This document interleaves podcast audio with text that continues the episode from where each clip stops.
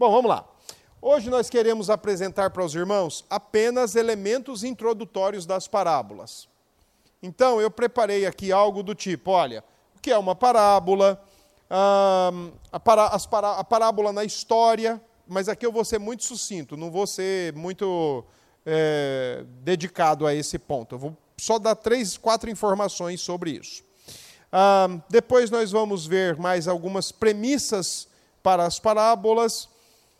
Também vamos olhar para as estruturas das parábolas, algumas premissas né, das parábolas e assim por diante. Então, só para destacar mesmo, hoje nós não vamos estudar nenhuma parábola em si, mas para a próxima. Hoje eu estou preparando o terreno, tá? Toda vez que eu faço isso, elementos introdutórios, é para preparar o terreno para vocês quando chegarem a semana que vem. E aí eu começar a dizer, ó, oh, isso aqui, isso aqui, isso aqui, vocês já vão. Ah, é verdade, ele falou lá das estruturas, ele falou das premissas, ele falou disso, ele falou daquilo. Tá bom assim? Então vamos lá. Primeiro lugar, o que é uma parábola? Bom, primeiro lugar, vamos lembrar o seguinte: no grego, palavra, a palavra parábola é parabolê, tá? O substantivo. O grego é o parabalô. O que, que significa isso? De modo muito simples, significa colocar de lado ou colocar lado a lado. Tá? No hebraico, o termo é machal, que também tem a mesma ideia praticamente colocar de lado ou colocar lado a lado. Daria a ideia, portanto, de uma analogia, de uma comparação, de uma história para explicar outra. Mais ou menos isso. Era um método muito conhecido e familiar na, ao uso rabínico. Quando Jesus usa as parábolas, ele não está inventando um estilo literário novo. Jesus não foi o primeiro a falar por parábolas. Então, quando os discípulos se surpreendem e falam assim: Poxa, por que, que você está falando só em parábolas? Ou por que, que você está falando tantas parábolas? Não tomem isso por uma situação do tipo: vem cá, a gente nunca viu isso na nossa vida, isso nunca fez parte do nosso cotidiano, isso nunca fez parte da didática aqui religiosa, inclusive dos rabinos. O que é isso que você está fazendo? Te, esqueça isso, não é nada novo. As parábolas eram usadas pelos rabinos e Jesus também está adaptando essa didática para o seu ministério. Eles, os rabinos, já usavam isso a título de ilustração, explanação, mas também para aguçar a mente do ouvinte, para prender a, a, atenção do ouvinte e aguçar o seu interesse, aguçar a sua curiosidade. Então, o Senhor Jesus faz uso de um elemento didático já usado na sua época para o seu e utiliza no seu ministérios. As parábolas, além disso, são diferentes faces da pregação de Jesus. Por quê? Porque através das parábolas ele pode esclarecer ordens, ele pode apontar dificuldades nos seus ouvintes mas além disso, ele também pode incentivar a vigilância do seu povo. Então você percebe que ele tem parábolas ali e, e, cada uma delas, por exemplo, traz uma necessidade de vigilância, as dez virgens. Ele pode falar sobre o problema do coração hum, humano e ele traz uma parábola nessa questão, especialmente a inveja religiosa dos fariseus e dos escribas. Por isso que ele fala do filho pródigo, indicando um problema no coração dos seus ouvintes. Tá certo? Mas ele também pode, por exemplo, é, usar uma parábola para esclarecer uma ordem. Então, todas elas podem e têm essa conotação. É uma analogia longa, apresentada na forma de história. Você coloca lado a lado um princípio do alto, ou vários princípios do alto, celestiais, espirituais, coloca isso lado a lado com uma história que é conhecida na época e faz com que a pessoa, nesse ato de comparar ou de colocar de lado, lado a lado, entenda, tenha sua mente atraída, sua atenção, a sua curiosidade despertada e queira chegar ao moral da história ou à conclusão da história. Tá bom? Na história da igreja, de forma muito objetiva, nós podemos é, olhar esses quatro elementos aqui de é, interpretação.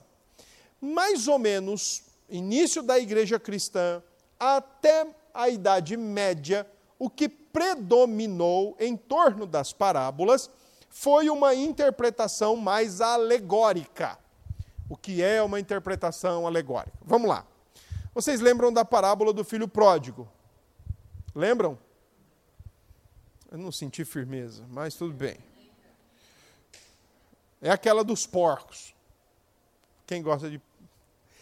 A parábola do filho pródigo. Então vamos lá. O que, que a gente lembra da parábola?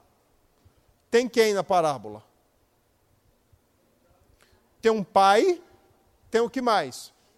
Dois filhos e o que mais? Tem uma herança, que mais? Tem porcos, tem alfarrobas, que era a comida do porco, tem os servos, tem um novilho, que é morto porque o menino volta, tem anel, que é posto no dedo, tudo isso está na parábola do filho pródigo. Uma interpretação alegórica vai fazer por onde dar significado a tudo isso. O anel, os servos, o novilho, o filho mais velho, o filho pródigo, o pai, os empregados e por aí vai. Então, a tendência até a Idade Média era pegar uma parábola das Escrituras e sair atribuindo significado por significado a elemento por elemento presente na parábola. Quando chega a Idade Média, especialmente a Reforma, o João Calvino começa a fazer um escanteio aí nessa alegorização e aí, para João Calvino, por exemplo, o pai tem um sentido, o filho também, o, fi, o outro filho também, mas é uma, um princípio único ali entre os três. E alfarroba é alfarroba, porco é porco, anel é anel, servos são servos e não mexe com isso. Porque isso aí faz parte da grande história, faz parte do, do enredo. Presta atenção no princípio. Só que aí a história continua e a gente chega no finalzinho do século XIX, 18 para 19, com o advento do chamado liberalismo teológico. Então aí nós a, a, a, aí a partir daí a interpretação das parábolas ela deixa de ser tanto alegórica como também deixa de ser um princípio espiritual para o povo de Deus para ser um princípio universal ético para todo o ser humano. As premissas de um liberal era que a Bíblia não é a palavra de Deus. Então, quando se fala em milagres, quando se fala em coisas demais para a razão, isso aí deve ser escanteado. E fique somente com as partes éticas da Escritura. Então, para os intérpretes liberais, as parábolas elas apresentam apenas uma postura ética, um princípio ético universal para todos quantos se aproximarem ou se familiarizarem com a, com a parábola. Mais atualmente, mais contemporane, contemporaneamente, volta-se, né, ou busca-se defender a ideia de que a parábola está falando de um princípio espiritual eterno e que a parábola ou fala de um princípio ou de mais princípios. Como assim?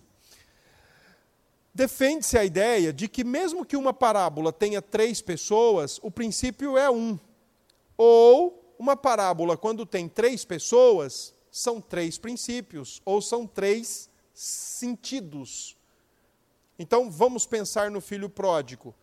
Se você fosse dizer qual é o principal ensino da palavra da parábola do filho pródigo, você falaria que é o pai que recebe de volta, o filho que se arrepende ou o outro que condena a atitude, o invejoso.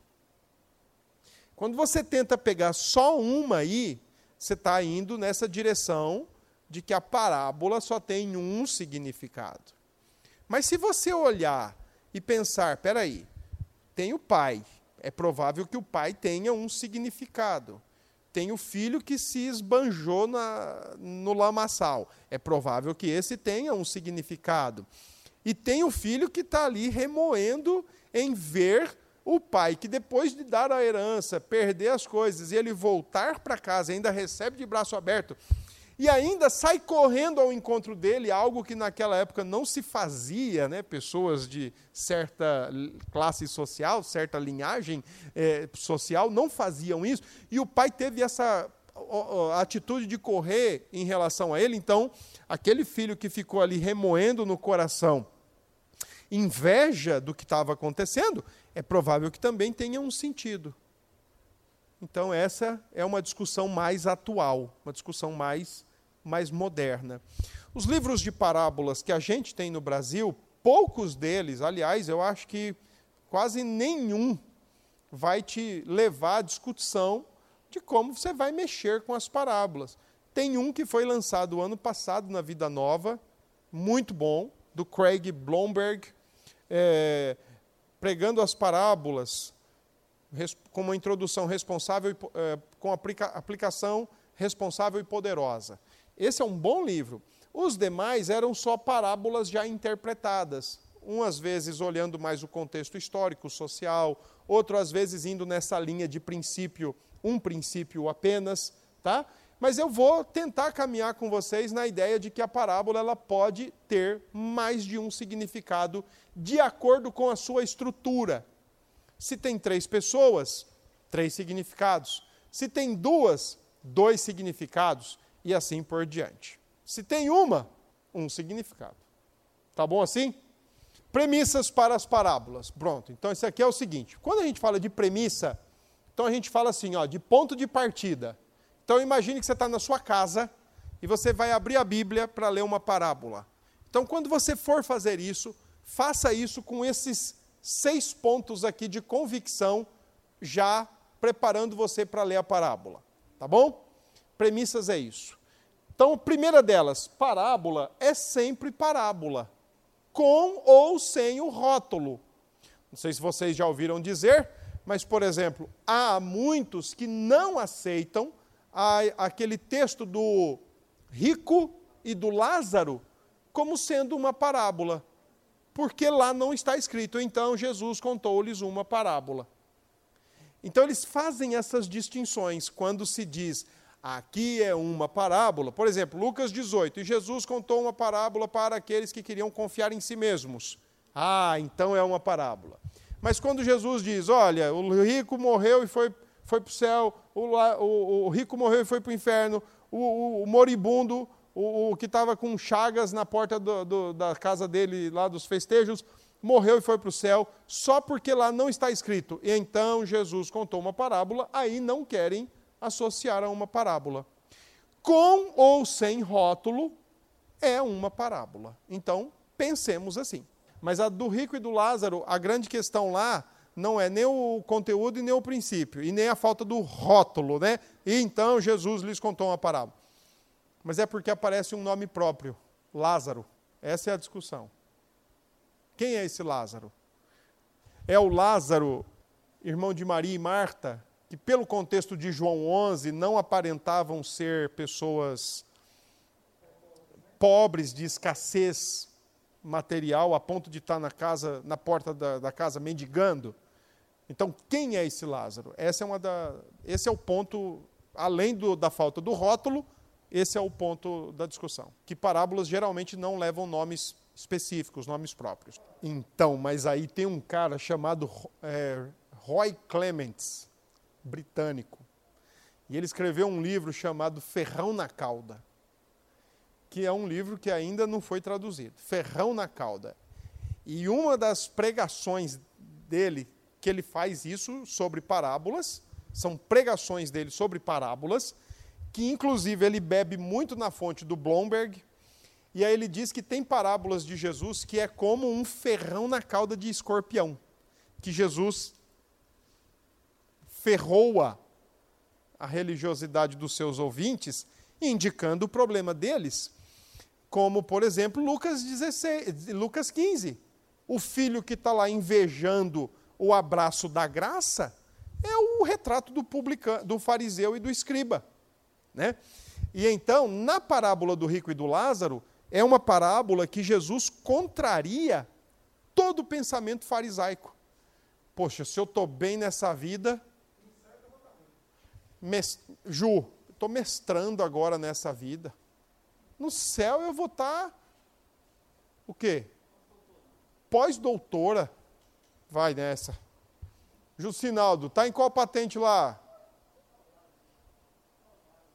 Pois é, Jucinaldo, nessa vida eu estou soldado. Lá, lá eu vou ser almirante de tudo. Entendeu? O pensamento dos caras era esse. Aí o que, que Jesus faz com, fer com o ferrão na cauda? Ei, você está bem nesse mundo? Pois é, morreu e foi para onde? Ele cruza os caminhos. Morreu o rico. Então quem olhava para ele, acho que pensava assim: nossa, esse cara no céu vai ser bilionário. Pois é, só que tem um detalhe: existia semeador na época de Jesus? Existia. Existia pai e filhos na época de Jesus? Existia senhor e servos ao seu dispor? Então a parábola ali, além dela ser algo que mostra a compreensão de Jesus do reino, ela até traz algo mais solidificado exatamente nessa questão de compreensão do reino. Então isso é importante também da gente lembrar. Bora lá. Então, parábola é sempre parábola com ou sem o rótulo. Segundo, mostra como Jesus entendia o reino, com ou sem o termo. Tem parábolas que Jesus conta que ele diz, e o reino de Deus é. Tem parábolas que ele conta que ele não fala o reino de Deus ou o reino dos céus. Ele não fala, simplesmente. Mas todas elas são sobre o reino e mostram como Jesus entendia o reino de Deus e ensina o reino de Deus. Terceiro, todas as parábolas são autênticas de Jesus, a despeito do local em que está nos evangelhos. Por exemplo, quando você lê a parábola do semeador em Mateus, ele está onde? Qual capítulo? 13. Quando você lê em Marcos, está em qual capítulo? 4. Mas quando você lê em Lucas, está no 8. E está inserido, está alocado em contextos diferentes pelos evangelistas. Significa que Jesus não contou essa parábola? Pelo contrário, a parábola foi dele, foi ensino dele, foi pregação dele. Então, não se preocupe, elas são parábolas autênticas, não tem que ficar com essa preocupação. Será que ele contou? Será que ele não contou? Por que, que num lugar ele diz para quê, no outro lugar ele diz por quê. Porque a gente vai ver daqui a pouco isso, mas, por exemplo, a parábola do semeador, na explicação delas, uh, em Marcos, Mateus diz assim, que ele ensinava os mistérios do reino de Deus, Mar, do reino dos céus. Em Marcos diz, o mistério do reino de Deus. Tem alguma dificuldade com isso? Nenhuma. Tá? Então, as parábolas são, de fato, parábolas do Senhor Jesus. Quatro, apenas os personagens principais têm algo simbolizado.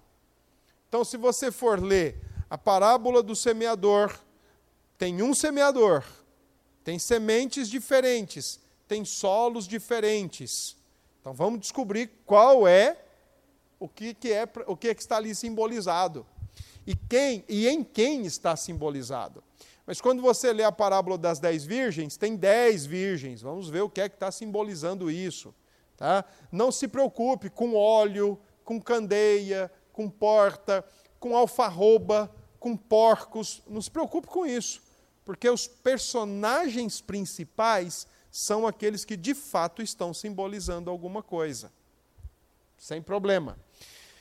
Parábolas simultaneamente revelam e ocultam. Elas dão conhecimento, mas elas também ocultam conhecimento. E aqui tem algo interessante. Deixe-me falar para vocês o seguinte: em se tratando de conhecimento cognitivo, todos tinham o mesmo. Todos. Se você pegar um, um crente e um não crente, e você ler para eles dois a parábola do semeador, os dois vão entender a parábola. Ou não? Você vai perguntar para eles: ó, o que foi que eu acabei de ler? Você acabou de ler que tinha um semeador que saiu com um borná de semente, semeando, ele se deparou com quatro solos diferentes, ele lançou as sementes, é, em três solos não foi lá essas coisas, mas em um solo deu tudo certo. Aí é o seguinte: cognitivamente falando, ouvindo, imaginando, raciocinando, atenção presa, atraída, os dois vão ter. Porém, o sentido dessa parábola, o simbolizado nessa parábola, o significado dessa parábola, aí não é para os dois. Depende de um outro conhecimento, não apenas o cognitivo, depende do conhecimento espiritual, de quem é Cristo. Por isso que as parábolas simultaneamente revelam e ocultam. Você pode contar ela num ambiente de 30 pessoas, duas, três falarem, entendi. Aliás, todas elas dizerem: entendemos. Quem entendeu o seu simbolizado ou o seu significado mais profundo? Três, quatro. Entendi. Porque a parábola tem isso. Ok? E por fim, é essencial que as parábolas sejam atualizadas. Atualizadas? Como assim? Vamos mudar a palavra. Contextualizadas. É.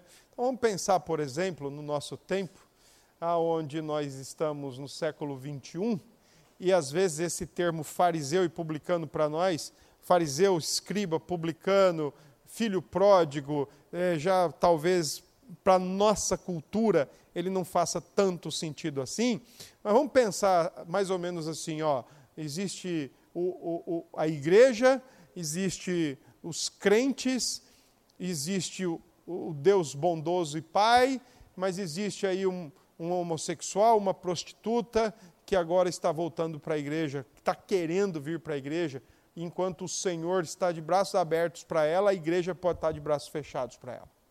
Deixa eu contar uma historinha para vocês. Há um tempo atrás eu estive numa igreja presbiteriana e naquele domingo que eu tive lá nessa igreja, não, não foi aqui em João Pessoa, nem no Nordeste. Eu tive lá nessa igreja e, e fui pela manhã para a escola dominical e à noite eu não, não, não ia poder estar com eles porque eu estava com outro compromisso. E eu ouvi, enquanto o presbítero estava dando o recado, de que naquele dia à noite iria ter lá uma visita de, uma, de um grupo de jovens que fazia parte de uma casa de recuperação de usuários de droga. Estavam nessa casa, em projeto de recuperação, em projeto de ressocialização, e eles iriam no domingo visitar e cultuar com eles lá na igreja. Terminou a, a escola e terminou os avisos. Aí eu escutei lá da. Eu escutei, porque ela falou direto para mim.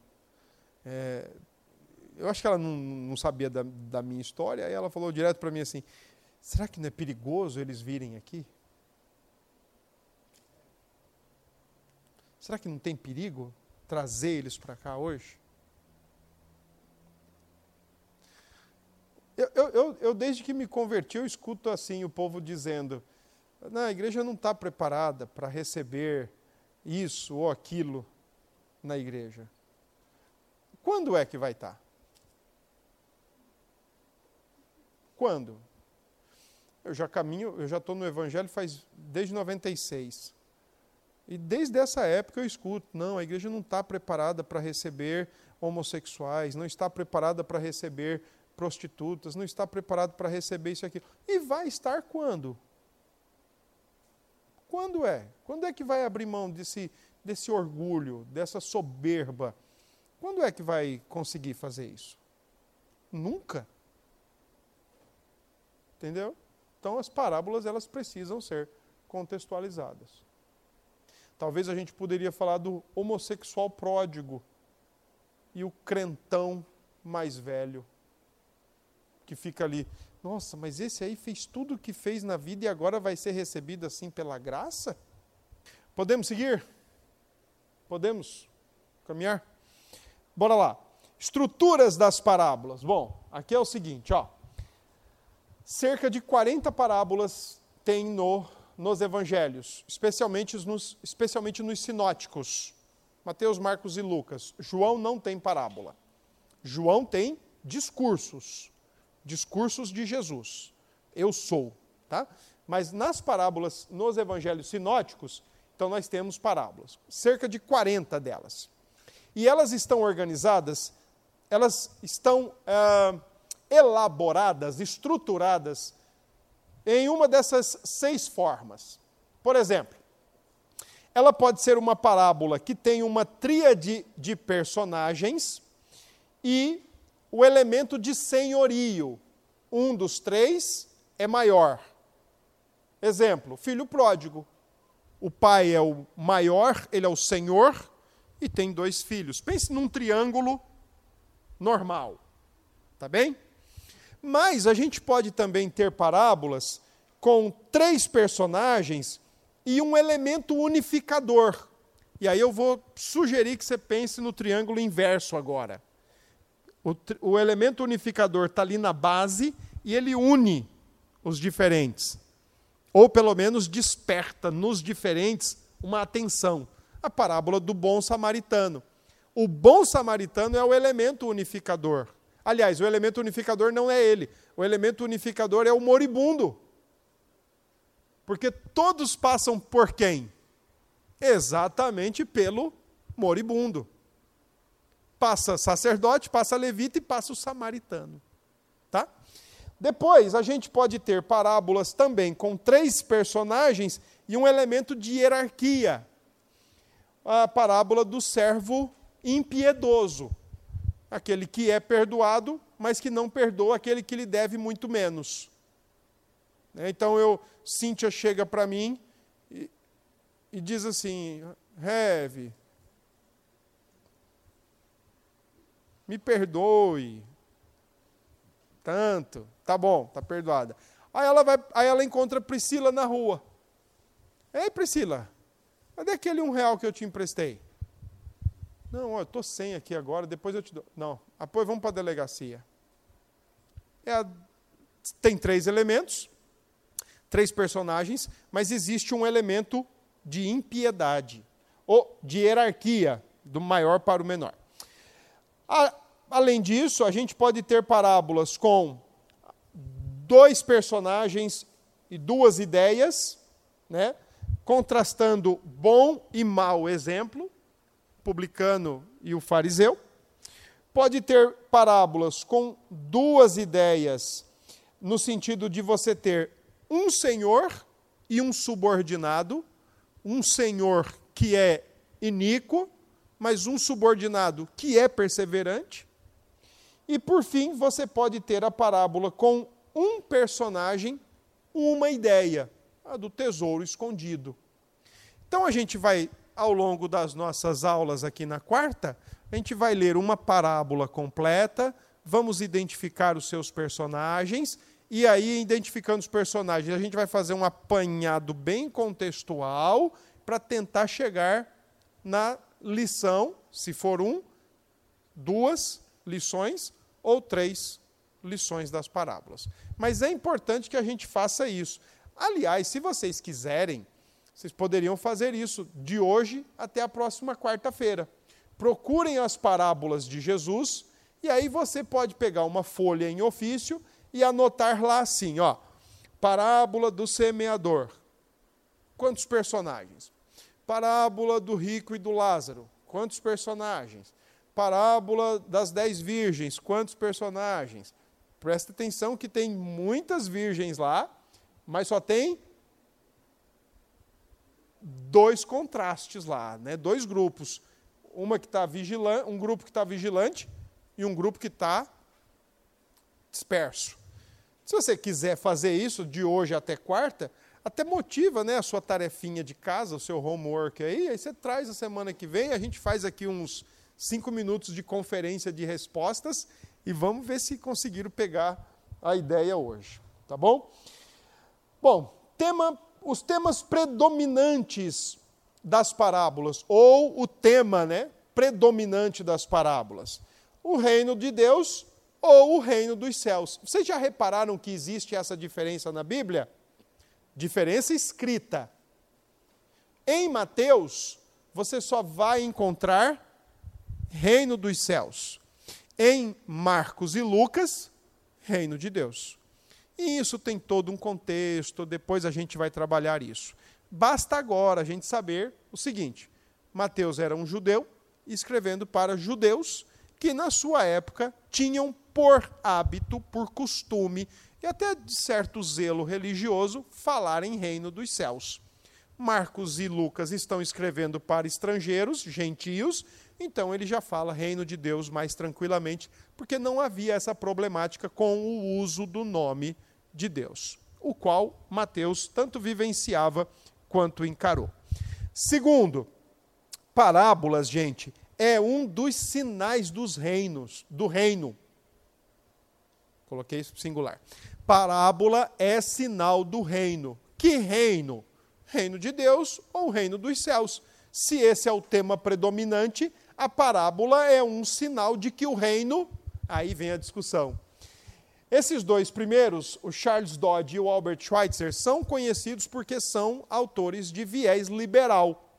Então, o que, que eles colocam? Por exemplo, o Charles Dodge só consegue ver que em Jesus o reino já veio. Enquanto Schweitzer só conseguia ver que o reino ainda viria. A teologia reformada faz como? Eita, caramba, a teologia reformada diz o quê? Que o reino já, mas ainda não. É a tensão. Em Cristo, o reino já veio. Poxa, mas como assim em Cristo o reino já veio? Onde é que ele está localizado? Não é geográfico, não é nacional, não é étnico, ele está localizado onde? Coração. Daqueles que escutam, recebem o Evangelho e confessam a Cristo como o quê? E Senhor e Salvador. Esses estão no reino. O reino é uma realidade, portanto, espiritual que cristão, o cidadão do reino, vive essa tensão, a certeza de já ser súdito do reino, mas na expectativa de que esse reino ainda vem. O judeu na época de Jesus via como essa era era vindoura, a próxima era, né? A era que ainda por, está por vir a teologia e a, escritura nos, nos, faz mostrar, nos faz entender o seguinte: quando Jesus diz, olha, o, o reino já está entre vós, meu reino não é desse mundo. Isso mostra o quê? Que o reino já veio de fato com Cristo, duas coisas que se interpõem. O reino já veio, mas ainda na sua completude não. Então, nós entendemos o quê? As parábolas como sinais do reino. O reino já chegou. Parábolas, milagres, expulsão de demônios. Ah, que mais? Parábolas, milagres, expulsão de demônios e. Mais um. Hã? Não, milagres, né? Tá aí. Não. Já falei. Não, não vai consultar no Google, não. Que, qual é o último elemento aí do sinal do reino? O reino chegou. Quando viram Jesus falando em parábola, o reino. Não. Quando viram Jesus falando em parábola, fazendo milagres, antecipando né, a nova era, milagres são antecipações, são amostras antecipadas da, do novo céu e nova terra.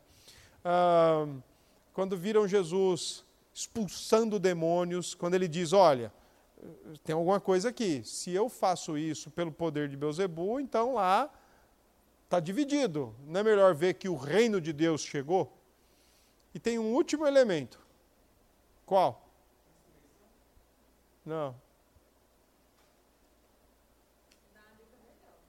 Uma dica melhor é o quarto elemento. Quarto sinal. Começa com P. Não. São duas palavras e as duas começam com P. E tem uma preposição no meio, D. Hã? Perdão de pecados. Como assim? Pois é, por isso que existe correlações, sinais do reino. Exatamente isso. Quando o Espírito, quando o Senhor realiza os milagres que ele realiza, nem todos os milagres que ele realiza são inéditos. No Antigo Testamento teve ressurreição, no Antigo Testamento teve pão multiplicado. Ele só está ele tá fazendo e expandindo exatamente mostrando. E é interessante você ver nessa perspectiva, especialmente da pneumatologia, né? Porque o mesmo espírito que está sobre Jesus, ele já atuava no antigo, e o mesmo espírito que segue nos apóstolos é o que já vem do antigo em Jesus nos apóstolos. Essa sequência aí de novidade, né? É, levanta ou perdoa pecado? O que é mais fácil? é sinal do reino, perdão de pecados. Ok? Alguma dúvida? Não? Então a nossa compreensão é que as parábolas, às vezes, elas vão nos levar nessa direção, de mostrar um reino que já veio, que já está, mas também mostrar um reino que, ó, ainda vem, ainda está por vir. Tá? E aí, ó, por fim, função das parábolas. E aí eu gostaria que agora a gente lesse aí esses textos. Vamos fazer assim? É, uma pessoa abra Mateus 13, do verso 10 ao verso 15. Outra pessoa, por favor, Flávio, abra aí Marcos 4, de 10 a 12. Quem que vai abrir Mateus? Sandro abre? Pronto, Sandro abre. E Daíse abra, por favor, Lucas. Lucas 8, tá bom? Esses três textos vocês vão perceber que eles são os mesmos textos, são correlatos, tá? São sinóticos, com leves diferenças, poucas diferenças entre um e outro, mas são nesses textos, exatamente nesses, e, e os três evangelistas fizeram questão de trazer, é, explicando o porquê que Jesus usava parábolas, a função das parábolas. Então, bora lá, Mateus 13, verso 10 a 15. Sandro, você vai fazer um favor para nós, presbítero. Você vai ler até o 13. E aí você vai dar uma paradinha para a gente comentar e depois a gente vai para o 14 e 15. Sim, este é o sentido da parábola. Aí ele começa a explicar. Bom, os três textos falam exatamente a mesma coisa, com, com algumas diferenças. Marcos e Lucas já dão mais a linguagem de finalidade. Para que, vendo, não entendam, ouvindo, não, não compreendam nada e não se convertam lá em Mateus, ele já dá também como explicação. Porque vocês recebem a capacidade para conhecer, mas os de fora, não. Agora, em Mateus, porque Mateus era judeu e escreveu para judeus, então nos versos 14 e 15, olha aí o que ele traz. Mateus 13, 14 e 15. Ele traz uma citação, é, praticamente, eu digo que uh, praticamente idêntica ao que está em Isaías capítulo 6, verso 9 e 10. Vamos lá. Pronto, só um, só um minutinho. Comentando aqui. De sorte que neles, neles quem? Nos que ficam de fora. Nos que escutam a parábola, cognitivamente até conhecem, mas espiritualmente sem nenhuma compreensão, sem nenhuma uh, sem nenhum entendimento, é, para que se cumpra neles a palavra de Isaías. Essa expressão em Mateus, para que se cumpra, para que se cumprisse, para cumprir, ela aparece quase 60 vezes em todo o Evangelho. Mateus tem essa preocupação de faz, mostrar que tudo que Jesus fala, faz e realiza e tal, tem cumprimento direto do Antigo Testamento. Então, o fato dele ensinar por parábolas com essa finalidade de deixar pessoas alheias ao que é o reino é proposital em Isaías e em Mateus. Pois é, Jesus taxativamente diz: ó, esses vão ficar de fora. E ainda que eu fale por parábolas, e ainda que eu provoque uma reação, porque toda parábola ela tinha isso. Toda parábola ela tem essa intenção, provocar uma reação nos seus ouvintes. Ou ela corrige, ou ela aponta um erro, ou ela incentiva a vigilância. Mas além dessa provocação de reação, parábola abre ou fecha as portas do reino de Deus. Além disso, parábola revela ou oculta os mistérios do reino de Deus. Se ela abre ou revela para os eleitos, então ela está dizendo: entrem, o reino é para vocês, sejam benditos, servos e súditos de meu Pai. Mas se ela fecha portas e oculta os mistérios do reino de Deus, ela está dizendo: vocês não vão entrar. Cognitivamente vocês podem até ter entendido, mas espiritualmente vocês não entenderam, então vocês não vão entrar. Permaneçam em vossos pecados e sejam responsabilizados pela sua própria incredulidade e pelo seu próprio pecado. As parábolas, elas têm essas funções.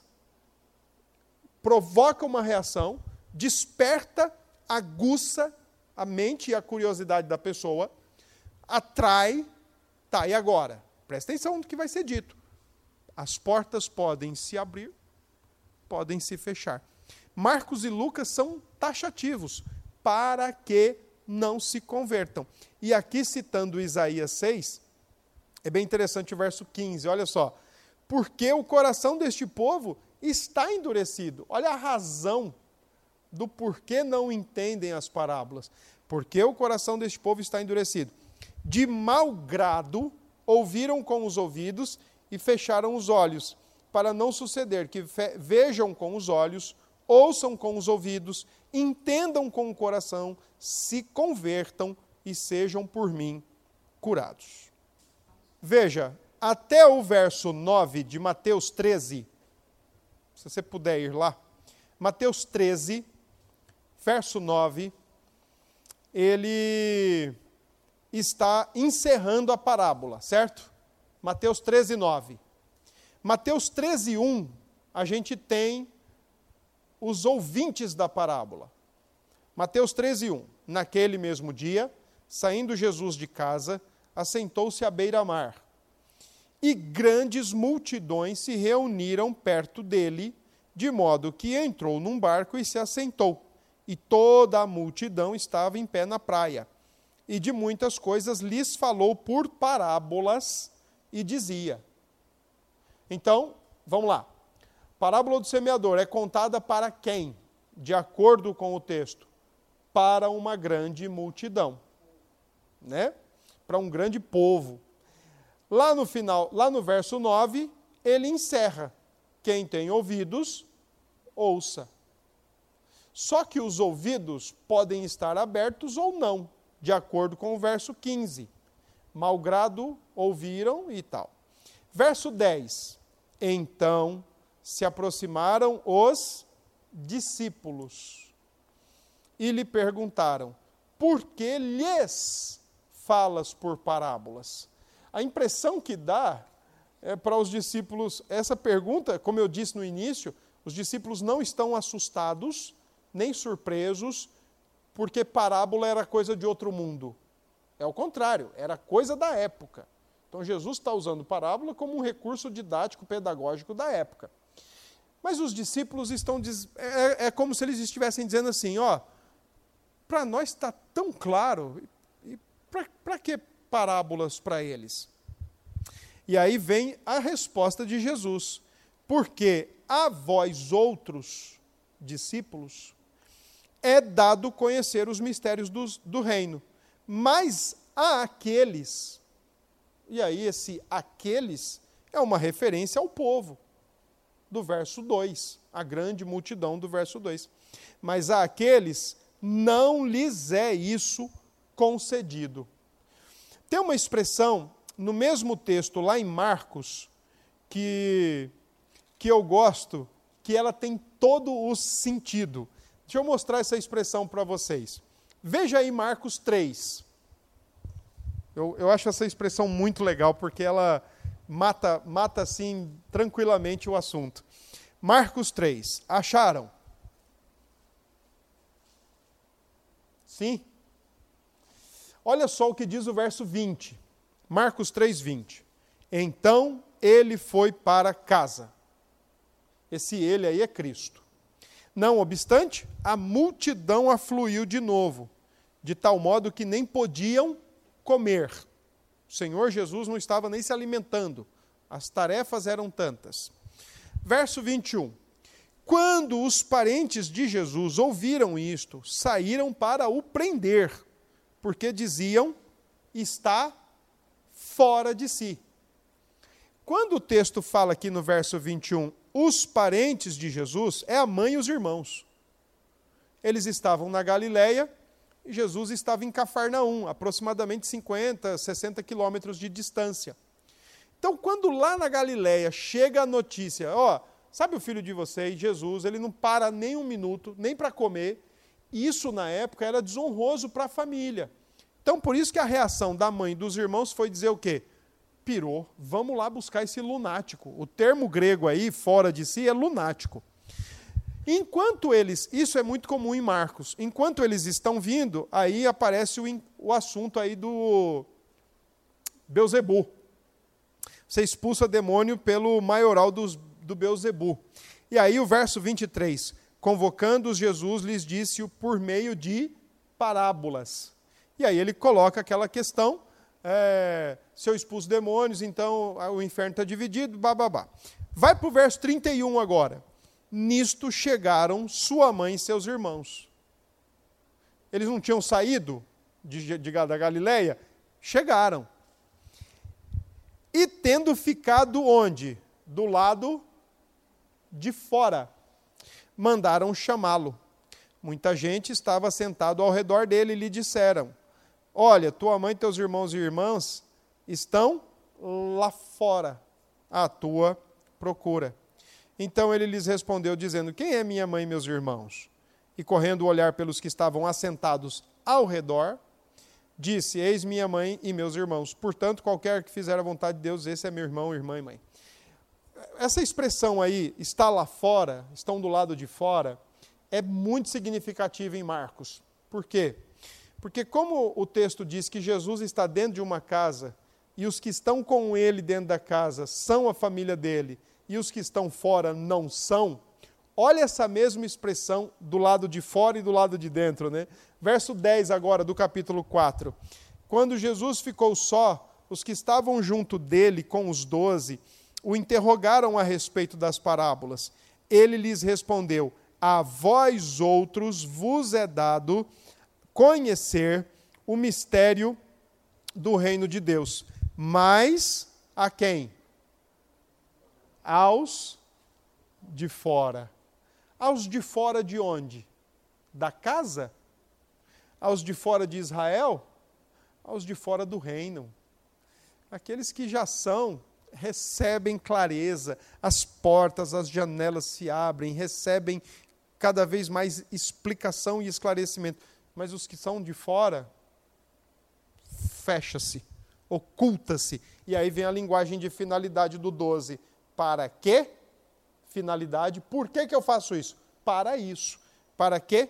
Vendo, vejam e não percebam, ouvindo, ouçam e não entendam, para que não venham a converter-se e haja perdão para eles.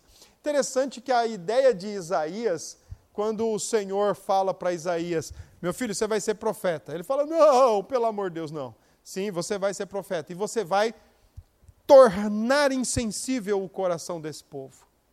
Você vai lambuzar gordura no coração desse povo. A minha palavra vai lambuzar no coração e ela não vai entrar. Vai tornar insensível o coração desse povo. O problema é da palavra? Não. O problema é do decreto? Também não. O problema é do coração humano, incrédulo, caído que rejeita e rebela-se contra o Senhor. Ok? E a, e a, mesma questão está em Lucas também, Lucas 8. A mesma dis, distinção né, de público e de compreensão. Olha, verso capítulo 8, verso 9 de Lucas. E os seus discípulos o interrogaram, discípulos interrogaram, dizendo: Que parábola é esta? Respondeu-lhes Jesus: A vós outros é dado conhecer os mistérios do reino de Deus. Aos demais fala-se por parábolas, para que, novamente, linguagem de finalidade, né? Para que, vendo não vejam e ouvindo não entendam. Em que nível? No nível mais de significado mesmo espiritual do reino de Deus, não cognitivamente, mas do reino de Deus. OK? Gente, alguma pergunta ainda? Alguma outra questão? Não? Então tá. Então nós vamos orar encerrando e se assim Deus nos permitir, próxima semana a gente vai para as parábolas propriamente dito e vamos olhar as parábolas. Façam essa tarefa aí para a semana. Peguem aí as parábolas da Bíblia e vejam, observem as parábolas. Olha, essa parábola aqui tem quantos personagens? Tantos. Anote, parábola X, tantos personagens. Não precisa dizer o que significa, o que simboliza, não precisa nada disso. Só façam isso. Pesquisem, parábola X, tantos personagens. Parábola Y, tantos personagens. E assim vai. Tá bom? Senhor, queremos dar graças, queremos bendizer o teu, teu bom nome, o teu grande nome. E louvar o Senhor por esta noite.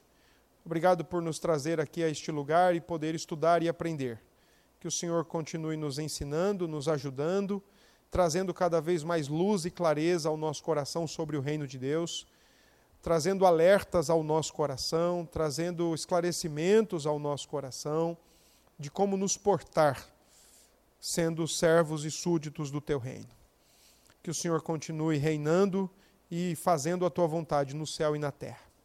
Nos leve em paz e em segurança, Senhor, até os nossos lares e nos livre, ó Pai, de todo o mal. Assim oramos agradecidos e em nome de Jesus Cristo fazemos isto. Amém.